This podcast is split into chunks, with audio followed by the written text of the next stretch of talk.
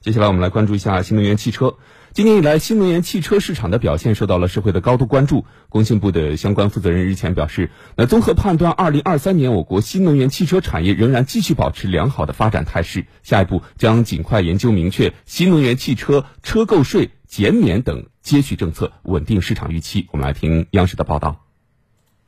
工信部副部长辛国斌介绍，二零二二年，我国新能源汽车全年产销分别完成七百零五点八万辆和六百八十八点七万辆，同比分别增长百分之九十六点九和百分之九十三点四，连续八年位居全球第一。从二零一二年至今，我国新能源汽车销量年均复合增长率达到百分之八十七，累计推广达到一千五百九十六万辆，占全球的一半以上。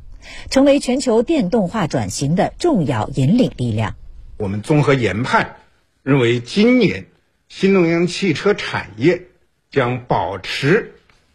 良好的发展态势。要会同有关部门，尽快研究明确新能源汽车车购税减免等接续政策，修订发布双积分管理办法，来稳定市场预期。辛国斌表示，今年将重点支持新能源汽车产业的创新突破，支持龙头企业发挥牵引作用，加快新体系电池、汽车芯片、车用操作系统等技术攻关和产业化应用。同时，要加大推广力度，开展公共领域车辆全面电动化先行区试点，提升公务用车、出租、邮政快递、环卫等领域车辆电动化水平。要提升产业整体的保障能力，要加快国内资源的开发，稳定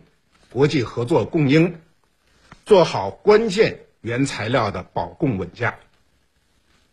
要健全回收利用体系，